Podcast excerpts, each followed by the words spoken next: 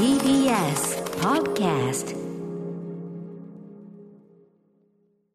時刻は6時30分になりました3月22日火曜日 TBS ラジオキーステーションにお送りしているアフターシックスジャンクションパーソナリティの私ライムスター歌丸ですそして火曜パートナーの宇垣美里です。ここからはカルチャー界の気になる人、物、動きを紹介するカルチャートーク。今夜のゲストはアニメソング評論家、富田明宏さんです。リモートでのご出演となります。よろしくお願いします。はい、よろしくお願いいたします。はい富田さんよろしくお願いしますいつもお世話になっております、はいということで富田明宏さんプロフィールご紹介宇垣さんからお願いしますはい、富田明宏さんはアニメソング評論家、音楽ププロデューサー、アニメ音楽専門誌、リスアニスーパーバイザー。これまで数々のアニメ主題歌やゲーム音楽、CM 音楽などを担当し、音楽プロデューサーとして、内田真彩さん、黒崎真音さん、飯田里穂さん、そしてクラリスの発掘、プロデュースを手掛けてきました。また、ラジオパーソナリティや、マツコの知らない世界、カンジャム完全燃焼など各メディアで活躍中でいらっしゃいます。はい、もうね、この番組でも本当に明晰かつ、あととにかく情報としては我々あの富田さんから知ることがめちゃめちゃ多いっていうね。それがもうなんか、何ヶ月か後に、あそうそうそう。富田さんが言ってたやつだみたいな。今となってはもうね、みたいなことが富田さん初で知ること本当に我々多いんでいつも勉強になっております。こちらこそです。はい、ありがとうございます。えー、前回のご出演は昨年12月14日火曜、えー、2021年ベストアニメソング特集だったので、結構ね、あの、お時間空いてしまいました。おはい久しぶりでございます。ということで、富田さん、今夜はどんなお話をしてくださるんでしょうか？はい、えー私がおすすめする、えー今、えー一番おすすめしたいネット発クリエイターをご紹介します。出た富田さんに教わるしかないやつです。よろしくお願いします。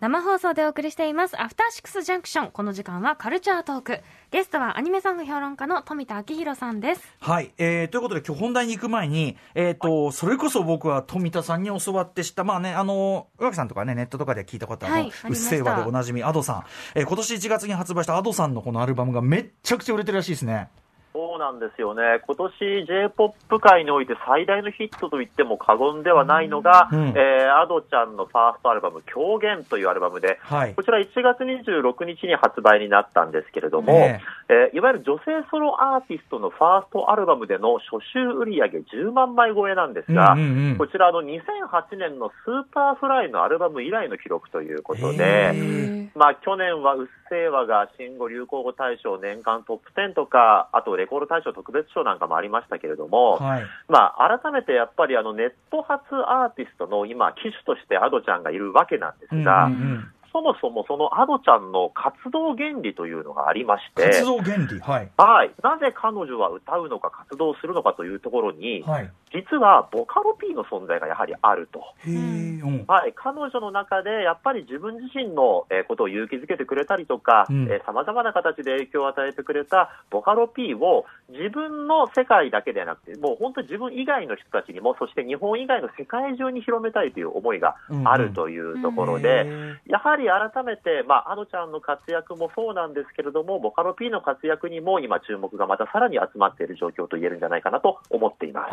的にそこまでボカロ P ボカロの使ったそのネット初の音楽みたいなものにそれだけはっきりした意識的な思い入れっていうかあったんですね。やっぱりあのこの番組でもこういったネット発クリエイターをご紹介するときに、うん。まあ、ボカロ P のトレンドであったりとか、あと彼らがメッセージとして内包しているものに、はい。まあ、例えば今、世の中的にちょっと生きづらいなって思っている皆さんに対して、うんあの心にその心にこう一人一人寄り添ってくれるような楽曲、メッセージを持った曲というのが、僕らはやっぱり非常に多い気がしていまして。やっぱりあの最初からドカンとさこうマスに向けてるんじゃなくて、うんすごいこうパーソナルな表現としてそのそもそもはしてるからっていうのはあるんですかねやっぱね。はい、僕はやっぱそこがあの最初に注目すべきポイントかなと思っていて、はいまさにあの歌丸さんおっしゃってたみたいに、いわゆる商業的な目的で最初から作られた音楽ではなくて、うんうん。おそらくそのボカロ P であったりとか、あとそれを歌ってみたでカバーするシンガーの皆さんにとっても、はい。同じような問題意識を持っていて、うんうん。それを素直なメッセージとして商業的な意味合いではなくて自分たちが今思っているメッセージとして発信する場所が、うん今インターネットでありボカロという手段なんじゃないかなと思うんですよね。確かにそこに共感を持つ大勢のリスナーたちが今支持しているのがやっぱりアドちゃんであったり、アドちゃんが応援しているボカロ P たちなんじゃないかなというふうに思ったりしています。発信する時もしかもそれをキャッチする人のリアクションも含めてもうすごいなんていうかな顔も見えてるしはい。っていうかねなんかビジョンしやすいところに本当にピッとこう届けてるっていうか、はい本当になんかこう個体個のなんか届いてる感じがするんでしょうねきっとね。まさにそうなんですよね。あの、1対1のコミュニケーションと感じられるぐらいのメッセージ性のそのプライベート感もそうですし、あとは例えば YouTube のコメント欄で行われるコミュニケーションなんかもそうなんですよね。はい私はこういうふうにメッセージを受け止めたとか、私はこういう問題を抱えているんだけれども、こういう楽曲を聴いたおかげで、えー自分一人じゃないと思えたとか、ここに集まっている皆さんとのま仲間意識が芽生えたであったりとか、実は非常に日常に寄り添いながら、現実的な処方箋を与えてくれているのがボカロ P の音楽だったりするんじゃないかなと。確かにしかもあの実際にみんないろんな人が不特定多数で集まって知り合うなんて場がない今この時代だからこそ、むしろまさにそこがみんなの集い場になり語り場になりっていうことになってるわけですもんね。で今、例えば、まあ、そういった生きづらさみたいなことをちょっとキーワードにお話ししましたけれども、決してそういうわけでもなく、うん。もっともっと、例えばそういうことよりも、もっと僕はこういうことを表現したいんだとか、僕はこういうことを面白いと思ってるんだみたいなことをメッセージにしてもいいわけで、はいはいはいそこは本当にあの例えば、えー世間的な世間的なルールでいう、えー音楽のトレンド、文脈、流れみたいなものとは関係のない、はい。面白い自由な音楽が生まれている場所でもあるのが、うんうんうん。今ちょっと注目すべき、改めて注目すべきポイントだなというふうに思っています。ね、だからこそね、あの、マーケティング、マーケティング言ってた大人たちがね、大慌てでね、うん。大慌てで、うん。今、だから知らなかった。今、この富田さんの話も、ものすごい聞いてる可能性がありますから、これね。はい。ということで、えー、まあ、じゃあ、ぜひ今回はですね、あの、富田さんおすすめの、えーネット発クリエイター、また、要するにボカロを使ったクリエイターということですかね？はい、今回は、えー改めてボカロを作っ、えー使った、えークリエイター、いわゆるボカロ P の楽曲を、えーうんご紹介しようと思っています。はい。では、早速お願いします。はい、えーまずご紹介するのが、リトルバイリトルというボカロ P の、えー曲で、変人音楽という曲なんですけれども、うんこのリトルバイリトルという方、まあ、先ほども言いました通り、かなり自由に音楽をクリエイティブしている印象がありまして、僕は個人的にいろいろとボカロ P とかチェックしている中でも、はい。言っちゃえばどのネットクリエイターにもどのボカロ P とも似ていない個性感個性的な世界観があって、まあ、曲の特徴としてこの変人音楽というのを紹介しようと思うんですが、非常に浮遊感のあるトラックとメロディーがあって、うん。そして脱力感のあるアニメーションも一緒にこうミュージックビデオとしてついてるんですけれども、はいパッと見、えーパッと聞き、とっつきやすいんですが、非常に中毒性のあるアレンジとか、あと、うん初音ミクに歌わせてるんですが、その初音ミクのイントネーションとか、ほうほうえー語尾の歌わせ方であったりとか、かなり隅々まで緻密かつ、緻密的かつ、変態的なクリエイティブが詰まった一曲だなと、変態的な。変はいちょっ思っておりますと。聞いてみたいなな。はい。どういうではぜひ曲紹介お願いします。はい、えーリトルバイリトルで変人音楽。はい、リトルバイリトルで変人音楽聴いていただいております。はい面白い。これいいですよね。全然予想してたのと違う。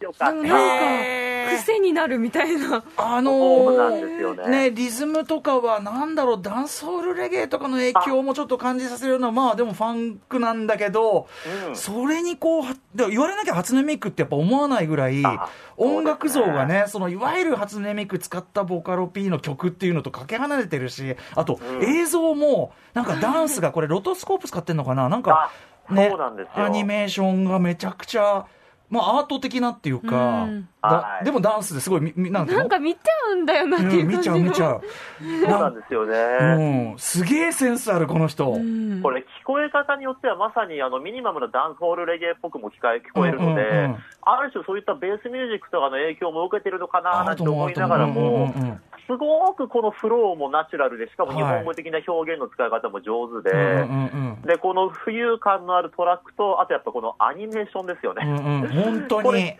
隅々まで実はものすごくハイレベルなことをやってるんですけど、それをすごくさらーっとやってるこれ感じが。ご自分が作ってるんですか？リリトル。そうなんです。アニメへーションも実は全部ご自身でやってらっしゃって、えー超最人じゃん。これあの、まだ新人とは思えない、なんでしょうね、こう合気道の達人みたいな技をすごく感じる おんーですよね。うんいや、すごいわ。これはセンスあるわ。センスありますよね。うん、やばいかも。なんだろうこの力の抜け感というかなんというかこのとにかくミュージックビデオ作品としてもすごいし、いや、とにかくななんかマジすごいっす。見ちゃうリリトルバイリトルさん。えー、で、返事音がどっちがグループ名で、どどっちが、どっちが、どっちがアーティスト名でわからないです。あの、リトルバイリトルがアーティスト名。はい。変で、ひらがなで返事音楽という曲でございます。これぜひ皆さん映像を見ていただきたいですね。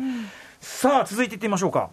はい、えー続いておすすめするのがですね、えー水野敦というですね、まあ、ボカロ P でもあり、シンガーソングライターでもありまして、まあ、昨今あ、TikTok とかを使ってですね、自己表現をするアーティスト多いんですけれども、はい。えーこの方は TikTok、あとは自分で打ち込んだボカロ、えーあとは自分でも歌います。そして YouTube など様々な、えーいわゆるツールであったりとか SNS とかを自在にこう横断しながら、えーうん。活動している、まあ、まさに今を象徴するようなシンガーソングライターの方でございます。はいで、えー今日お聴きいただくのは生きるという曲をお届けしようと思うんですが、えーボーカロイドのカフというですね、ボーカロイドを使用した、えー代表的な楽曲としてもおなじみの曲。カフは、はいえっ、と、まあ、その可能性の可に不可能の不っていうかね、カフですね。はい。はい、そうなんです。で、以前にこの番組でもですね、まあ、いわゆる V シンガーをご紹介したときに、うん花の譜面と書いて、はいカフのシンガーをご紹介したことがあるんです。けれども、うんうんはい、そのカフちゃんの声を使ったボーカロイドがこのカフへえ、すごい、はい。なんつうのかな、なんと言えばいいんでしょう、この、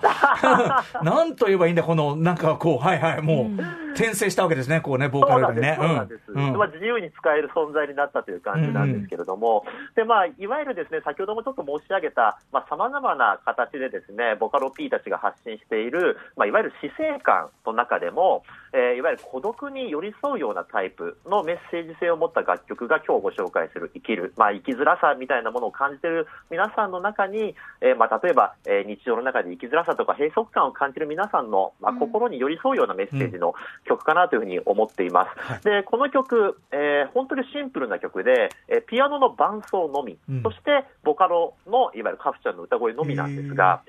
まあ、いわゆるシンプルでピアノ伴奏のみだからこそ、うん。ボカロなのにちゃんと息継ぎ、プレスを入れていたりとか、うん。非常に芸が細かいんですね。でまあ、そういった芸の細かさ、そしてメッセージ性が愛されて、今、動画はすでに720万再生以上、うんうん YouTube でされています、えーげえー例えばコメント欄に元気が出るとか、うん嫌なことがあっても気分が軽くなるみたいなコメントが寄せられていたりします、そんな曲です。はい。ではぜひ、ご紹介お願いします。はい、えー水野敦で生きるフィーチャリングカフ。はい、えー水野敦さんで生きるフィーチャリングカフでお送りしております。はいおっしゃる通り、その、ブレスのね、入れ方がすごくナチュラルで、これやっぱはい水野さんご自身が、まあもちろんシンガーソングライターとして自分の歌も、まあはい当然撮ってやったりしてるから、からこその、こう、なんていうのかな、うん仕様というのかなうん。生。うん。で実際この曲を、えーご自身でセルフカバーした動画とかも上がっていまして、うんあのそれを聞くとまた、まあ、人が歌うゆえのある種の生々しさみたいなものはあるんですけれども、うんうん。この本当にあのカフちゃんの声ってかなり、えー人間にやっぱりすごく近く寄せることができる、なまあうんうん。生々しさみたいなものも表現できるボカロだと思うんですけれども、そのボカロ的な、えーある種コントロールされた良さと人間っぽい良さの絶妙なバランスがこの曲は、うんうん。はい、感じることができるなということがありますね。うんうん。なんかそれこそなんだろうなあの実写とアニメの差っていうか、ああーはいはいね、なんかそういう感じ。アニメだから入ってくるとこもあるだろうし、うんうん。みたいなさまさにそのポイントで、この曲、まあ、メッセージとしては結構、まあ、痛烈な部分もあると思いますし、ねうんうん。まあ、ある意味では、まあ、耳を塞いでしまいたいとか、うんうん目をつむって過ごしてしまいたいみたいな言葉を、うん。えー歌ってはいるんですけれども、うん。まさに歌丸さんおっしゃる通り、ボカロだからこそスッと聴けるといん。ううん曲でもあるんじゃないかなというふうに思いますね。そうだね。はい。なるほどなるほど。いやすごい。なんかあのこれはこれでまたすごいなんていうのかな。今の音楽だなって感じがすごいする。そうですね。ごいはい、さあそして、えーもう一方お願いします、はい、えー続いてご紹介するのが、ヒイラギマグネタイトというボカロ P をご紹介します。えー2020年9月に、えーある世界消失という曲を、えー投稿して活動を開始したんですが、うん。あの昨今ですね、あのボカロの曲にしても、まあ、いわゆるポップミュージックにしてもですね、時間をどんどんと短くするというか、確かに。まあ、あのほんどんどんとキャッチーにするために、さするためにあのイントロをカットしてすぐ歌始まりにしたりとかってい2う傾向が分台とかありね全然普通ですよね。もう全然ざらなんですけど、うん。うん。この方のある世界消失という曲があのい11分半というですね、うん 逆に。はい、あの前代未聞なぐらい長い、うんそういうプログレッシブハウスの曲をアップして話題を集めた方なんですが、うんうん。まあ、そんな柊マグネタイトの、えー曲として今日紹介したいのが、マーシャル・マキシマイザーという曲がありまして、えーこの曲自体は昨年、まあ、ある種ボカロを代表するヒットにもなったような楽曲になっています。で、あの、曲調としてはかなりこう、清急な四つ打ちのビートを生かしたダンスロックナンバーにはなってるんですけれども、うん。そういったこう、鋭角的なリズムに対して、かなりダイナミックな転調であったりとか、あとリズムのずらしとか揺らしとか、あとシンコペーションさせるようなメロディーの独特なグルーヴ感がかなり癖になる一曲になっています。はい、では曲紹介お願いします。はい、えー、ヒイラギマグネタイトで、マーシャル・マキシマイザー、フィーチャリング、カフ。はい、えー、ヒイラギマグネタイトさんで、マーシャルマキシマイザーフィーチャリングカフをお送りしております。はい。これなんかだからあれだよね、あの、ボボカロだからうか歌いこなせてるようなところはいが、やっぱ面白みになるようなね、やつですよね。まさにおっしゃる通りですね、もううん。ボカロじゃなきゃ絶対に歌えないような曲なんですけれどうんうんもうん、ものすごく自然で滑らかなリズムのずらしだったりとか、はい外し方みたいなものを、うんまあ、再現できるのが今のボカロのまあ凄さでもありますし、はいやっぱりあの人気ボカロ P になるには、うんこの辺のやっぱりプログラミングの巧みさみたいなものも問われてくるなという感じがありますこね。この人もね、さりげなくブレスポイントとかもちゃんと入れてたし、ね。はい、まさに。あと、あの、サビでのその転調の飛躍が思ったより飛躍したから、そうですね。お予想より、予想を超えた飛躍だったので、すごい、ドキッとしまびっくりした。めちゃくちゃ面白かったです。はい、もうこの方はもう正直 J-POP だろうがアニソンだろうが、もうどんな分野でも、へー。まあ素晴らしいポップミュージックを提供できるんじゃないかなっていう、まあ本当に新しい才能で、うんうん。まあ期待しかない存在、まあ今年ますますブレイクするんじゃないかななんて思っています。柊マグネタイトさんですね、うん。ここでだってもう富田さん聞いた人が本当にブレイクすること多いから、うん。もう皆さん覚えておいてねということで、はい。えー今日ご紹介いただいたのはリトルバイリトルさんの変人音楽、えー水野夏さん生きるフィーチャリングカフ。そして今聞いていただいてます、えー、マグネタイトさんでマーシャルマキシマイザーフィーチャリングカフお聴きいただきました。ということで富田さん、えー最後にお知らせ事などお願いします。はい、えー、ツイッターをやっておりますので、めぜひ皆様フォローしていただければと思います。富田明でやってます。はい。今日ちょっとね、あのー、駆け足、時間短かったですけど、また、富田さん全然全、然じっくり、あの、お願いいたします。ありがとうございます。こう毎回こち毎回。らこそ楽しかったです。ありがとうございます。私なんか富田さん聞くしかないんですから、も うこういう情報が。勉強させていただいておりますうんありがとうございありがとうごはい。ということで、今夜のゲストはアニメソング評論家の富田明宏さんでした。富田さんありがとうございます。ありがとうございました。どうもありがとうございましたえー明日のこの時間はアジアのドラマに詳しいライターの小坂真由子さんが登場、えー昨年中国で話題となったドラマ「税制」というね贅沢な婿と書いて税制というね婿殿は天才作詞というめちゃくちゃ面白いドラマについてご紹介いただきます。あのね婿養子っていうことみたいですよ。After Six Junction.